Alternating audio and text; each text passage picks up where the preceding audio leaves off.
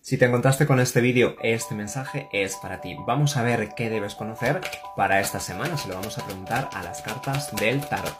Vamos allá. Mira, la primera se ha dado la vuelta. Tenemos aquí un caballero de espadas. Alguien no deja de pensarte y definitivamente va a venir a aclarar una situación del pasado que le estaba atormentando. Más cartitas para ti. Tenemos aquí la carta del 3 de pentáculos. Algo va a ir evolucionando. Quizás recibas muy buenos consejos de una persona allegada que va a hacer que te sitúes y también podría estar relacionado con este caballero de espadas. Alguien te va a recomendar qué hacer con esta situación. Hazle caso, puesto que esta persona se encuentra muy elevada y te va a dar muy buenos consejos para ti. Definitivamente el sol y la iluminación vendrá para esclarecerlo todo y hacer las cosas de la forma correcta.